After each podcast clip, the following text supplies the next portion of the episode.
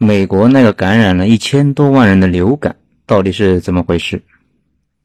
最近美国的流感也是闹得沸沸扬扬，咱们就来讲一讲这个东西的前世今生。在一九一七年复活节苏黎世，德国秘密情报部门的人正在操办一件影响人类历史的事情。那天，三十多个身穿大衣的俄国人簇拥着一个矮壮的小秃头登上了一列货车。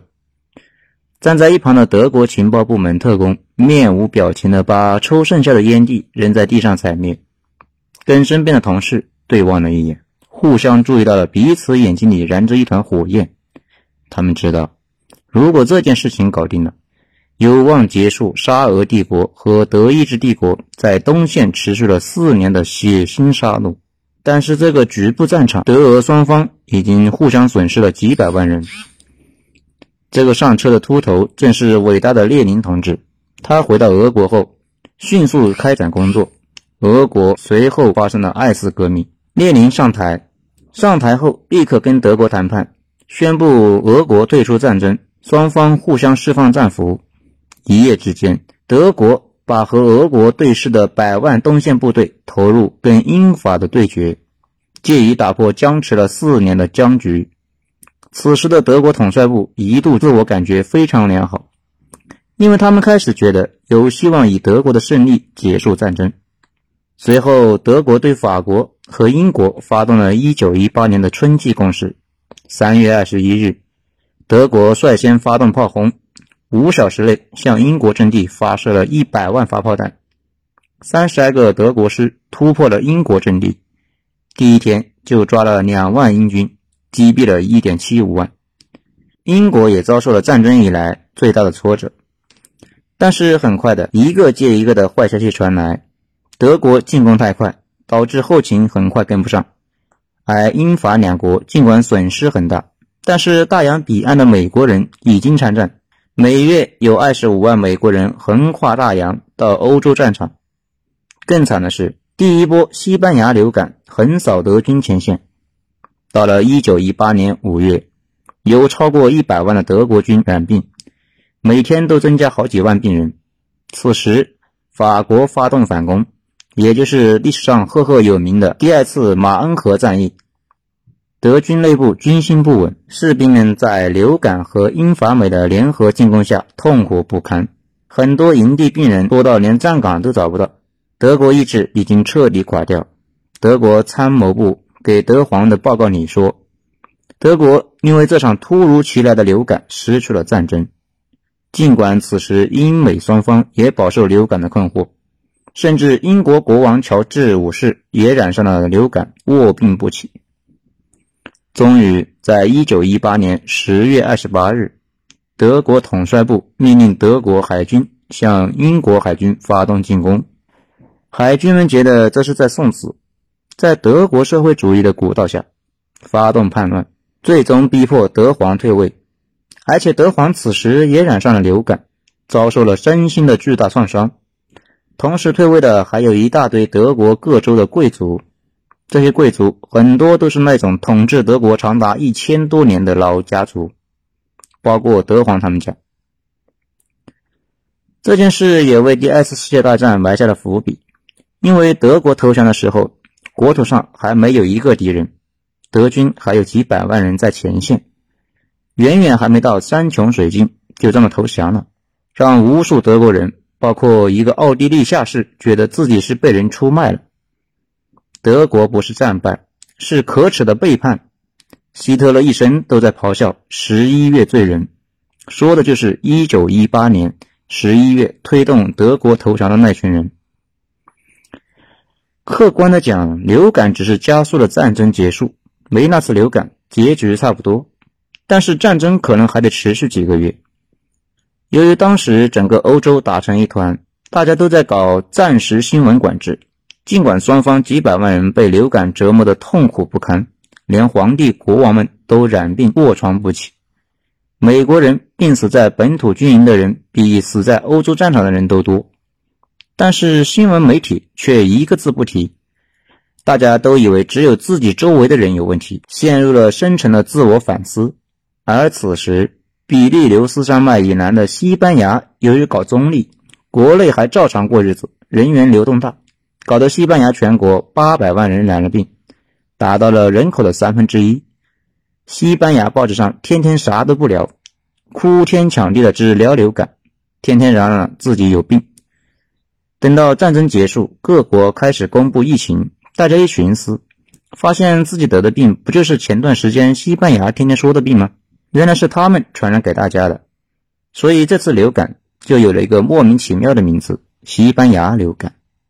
一战结束后，西班牙流感的表演才刚刚开始，而且不是一波，持续了三波，从美国到欧洲，从美索不达米亚到中国黑龙江。甚至躲在北极圈的爱斯基摩人都饱受摧残。更悲惨的是，爱斯基摩人的死亡率高的离谱，高达百分之九十，把错过那几次瘟疫都补上了。最终，全世界五分之一的人染病，死亡人数至今也说不清楚。以前说是三千万，不过明显低估了。印度说，但是他们就死了两千万，是不是你们觉得印度人不是人？所以这几年重新修正的说法是至少五千万。印度说：“你果然没把印度人当人。”这里有件事情需要注意一下：美国人后来发现，一九一八年出生的人体内都有抗体，说明当时所有美国人都感染了西班牙流感，但是只有五分之一的人有症状。大家注意一下这个病毒这个特征，有很多人感染之后也跟没事人似的，但是另外一些人却不行。感染了就要死要活。到了一九一九年的春天，这个病突然在全世界消失的无影无踪。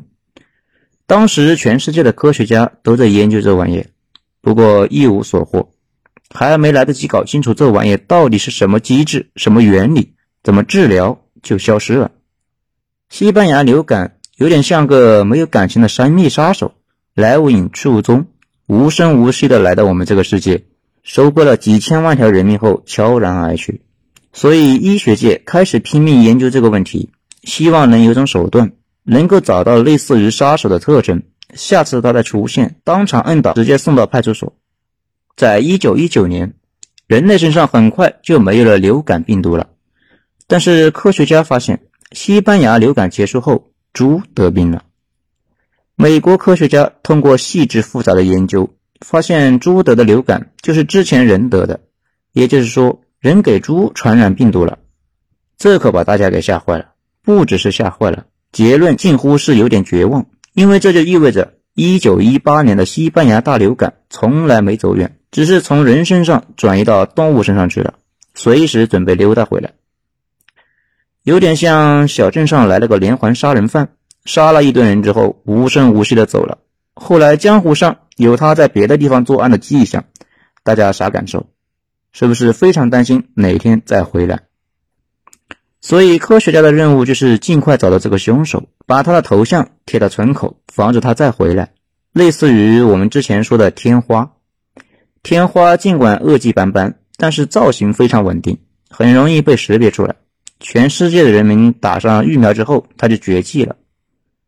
人类希望像针对天花一样找到流感的特征，做成疫苗，进一步彻底消灭它。在当时，基因测序能力还很弱，只能是推论。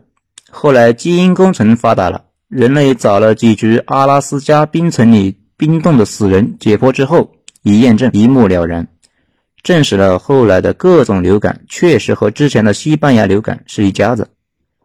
只是之后再也没出现毒性那么强的东西。不过事情很快就发现没那么简单，在调查猪身上的病毒时候，发现流感病毒跟天花不一样，变异速度极快，就跟一个杀人犯天天易容似的，根本没法预防。究其原因，天花是 DNA 双链结构，RNA 是单链结构，相当于 DNA 的一半。RNA 天生不稳定，一般 RNA 病毒都没有疫苗。疫苗赶不上病毒的变异速度，比如艾滋病那东西也是 RNA。好在尽管杀人犯天天易容，有些特征变化不大。比如说，流感病毒表面有两种天生自带的蛋白质，一种是红血细胞血凝蛋白，这玩意的英文单词巨长，以 H 开头。后来又发现了神经氨基酸蛋白，英文以 N 开头。病毒变来变去，但是每次出现都有这两个蛋白质，有点像之前李连杰的电影里面的黑帮杀手，经常整容，但是每次出现都穿西服，使用银釉蛋壳。这两样就是杀手的标志，类似于病毒上的 H 和 N 蛋白。从那以后，流感就以 H 叉 N 叉来表示。比如我们熟知的 H1N1、H5N1，说的就是病毒表面的那两种蛋白质的类型。而我们前文提到的西班牙流感，它就是 H1N1。如果还不理解，就思考下那两个杀手。第一次亮相穿着阿玛尼，拿着手枪，我们可以称它为手枪阿玛尼；第二次用散弹枪穿古奇，我们可以称它为散弹古奇。除此之外，流感病毒变化很快，根本没法接种疫苗，有点像今年贴出去的通缉令，没法抓住明年整容后的凶手。为了对付这种快速变异的病毒，科学家也有一个想法，他们的解决方案是建立全球网络，大家一起监控。如果发现今年有厉害的流感病毒苗头，就全球预警，赶紧生产疫苗，以快打快，年年接种。类似于定期更新罪犯的特征，但是说起来这件事情容易，但是做起来很难。疫苗这玩意属于复杂的社会工程，大家想想，首先要采样，要分析，最后是生产，生产完了还得送到各国，让大家都接种上。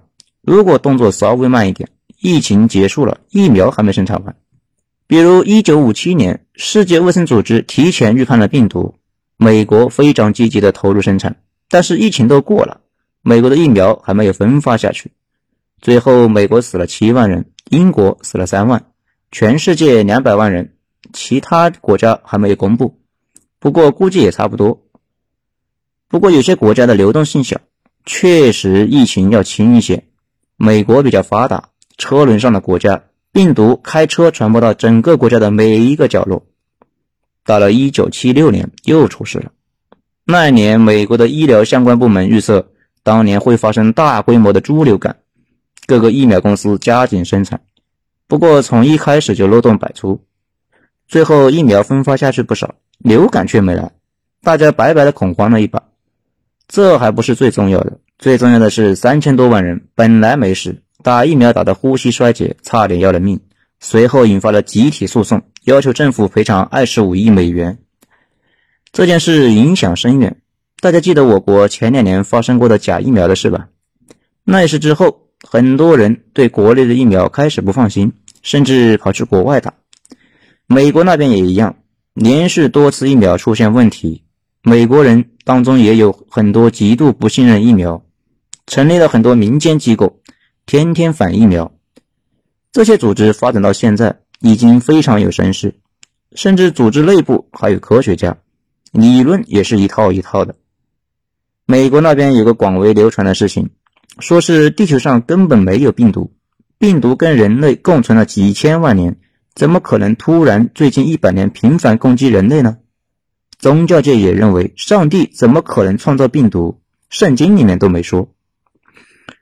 原因只有一个。这一切都是疫苗公司的阴谋，他们编出来的谎言，让大家每年花钱打疫苗等等。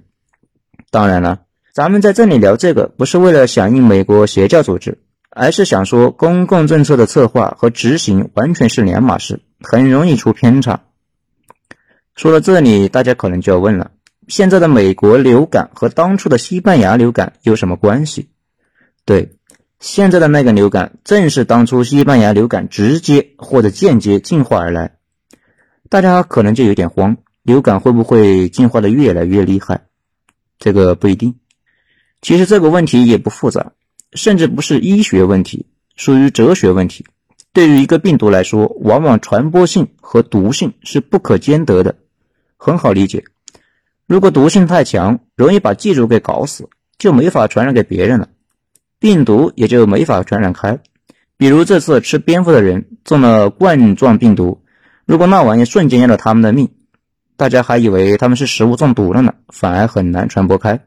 看过不少论文，学者们认为这次冠状病毒传播这么猛，很重要的原因就是这个病毒的毒性并不强，宿主可以带着病毒走街串巷、拜访亲戚、搓搓麻将等等。事实上，传播性好的病毒往往毒性都不太强，最好是能感染肺部，这样打喷嚏过程中病毒进入空气，这样病毒才方便传播。而且最好能跟没事人一样到处溜达，把病毒传播出去。大家谈虎色变的艾滋病，先是潜伏十来年，这十来年里面，病毒携带者完全就是个没事人。西班牙流感搞那么大，关键的原因就是当时的列强都在打世界大战，谁也没工夫关心这个事情，而且都在搞新闻管制，多多少少有点人祸的意思在里边。整体而言，现在医学界普遍认为。西班牙流感并不是消失了，而是在人类世界消失了，同时转移到了动物界，并且和动物的基因杂交，形成了新的病毒，伺机潜回人类世界。在二零零五年，美国科学家已经对西班牙病毒完成了基因测序，确认了这玩意本来就是个禽流感的病毒，最早应该是在鸡身上，然后传播到人身上。后来病毒在人类消失了，又跑到鸟类和猪身上去了。比如有那么几次流感发源于中国南方，国际上的学者分析，应该就是中国南方人民的养鸭子，鸭子平时出去散步，跟其他鸟类亲密接触，不小心接触到那种高传染性的病毒，却浑然不知，大摇大摆回家后又传染了给人。总之，病毒就跟一个收破烂似的，走街串巷。每过一段时间就来一次，有时候大家没啥感觉，但是有时候感受非常深，刻骨铭心的那种。比如二零零九年猪流感 H1N1 来袭，这玩意正是西班牙流感的直系后代，当时一度还以为是西班牙流感回来了，全球震动，WHO 把警戒等级拉到最高，中国也启动了高级别的响应机制，到最后。美国六千一百万人感染，死了一万二千四百七十人。不过大家注意一下，那个六千一百万是美国根据数据模型估算的，因为绝大部分人以为自己得了感冒，在家吃点消炎药准备扛过去，而且成年人往往毫无压力的就过去了，自己都不知道自己得了猪流感。这个时候肯定就有小伙伴要问了：中国呢？中国是啥情况？中国后来公布的是确诊了十二万。死亡七百一十四，中国严重程度和美国差不多。不过还是我们上面说的那件事，大部分人，尤其是成年人，根本不知道自己得了流感，还以为是感冒了，去吃了几片白加黑，来点抗生素，含着金嗓子就去上班了，根本没觉得自己是流感。那美国怎么应对呢？美国把口罩发下去，也没做别的事情。美国健康部门认为，这个死亡率属于正常区间。观测为主，相机而动，没必要太冲动，正常处理就行。大家好好感受下美国这种思维方式。说到这里，大家可能就要问了，有没有什么特效药？呃，似乎没有。有些人可能就要说了，那还不是有抗生素吗？抗生素就更指望不上了。一定要反复强调，抗生素是针对细菌的，对病毒没啥卵用。收拾病毒主要靠免疫系统。一般免疫系统没啥问题的，过几天就好了。免疫系统不行，可能就麻烦大了。比如这个病对上了年纪的人非常不友好，因为老人的免疫系统不行，很容易出问题。至于这几天热议的今年那个美国的流感，正好在微博上有这个数据可以听一下：从二零一九年十月一日到二零二零年一月一十一日，流感病例一千三百万到一千八百万，流感就诊人数。五百九十万到八百五十万，流感住院人数一十二万到二十一万，流感死亡人数六千六百人到一点七万。大家看出来了吗？数字触目惊心。不过越是吓人，越说明这个病毒其实问题不大。上千万人感染，死了万人左右，不到千分之一的死亡率，说明这次的流感还是很温和的。当然了，放美国的数据不是因为其他的原因。而是说美国这方面的数据最齐全，所以无论美国的政府还是老百姓，普遍表示情绪稳定。不少老百姓连药都没吃。有美国的小伙伴说，不到万不得已不会去医院。医生让你多休息，开点止疼药，然后收费两千美刀。大部分人选择安静在家的等感冒过去。不少人在家祈祷了几遍之后，就表示病情有所好转。美国也没有被列为疫区。说到这里，大家可能就有点纳闷：那我们的冠状病毒难道是五级的？首先看官方的公布，截至一月二十九日二十四时。国家卫生健康委收到的三十一个省和新疆生产建设兵团累计报告确诊病例七千七百一十一例，现有重症病例一千三百七十例，累计死亡病例一百七十例，累计出院病例一百二十四例，共有疑似病例一万二千一百六十七例。这么算下来，冠状病毒的患者死亡率都高达了百分之二。但仔细注意一下就能发现，美国的数据都是估算的，先抽样，然后用数学模型来预算到底有多少人得病，而不是直接统计。因为去医院的人毕竟是少数，而且是比较严重的，不少人得病之后可能都没感觉，或者以为感冒了，或者可能都没有出症状，没去医院，这部分人被忽略了，得用数字模型加上这部分人，加上后死亡率可能就完全变了。在西班牙流感之后，科学家们前赴后继的研究这玩意上百年，到现在整体达成了乐观和悲观的两方面预测。悲观方面，百年中大规模来了五次，而且今后每隔几年都会来回一次。不管你喜欢或不喜欢，它都会一直不请自来，而且变异迅速。疫苗这事也比较悬，中国人一直把感冒和流感放在一起，以为它俩是一回事。事实上，完全不是一码事情。流感的致死病例比我们想象中的大得多。有研究结果显示，中国平均每年有超过八点八万人死于流感相关的呼吸系统疾病，八成以上为六十岁的老人。民间很多人说，每一个冬天对于老人来说都是一道关，流感就是其中的一个原因。不过，也有乐观的方面，在这百年中。人类文明已经具备了对抗这种大规模疫情的反应机制和处理手段，而且人类的免疫系统和病毒一起跳了一场长达百年的复杂的双人舞，彼此以变化对变化，都完成了各自的进化。这也是为啥从一九一九年到如今，西班牙流感只在第一次造成了巨大伤亡，从那之后几乎没人再得手，今后估计也就那样了。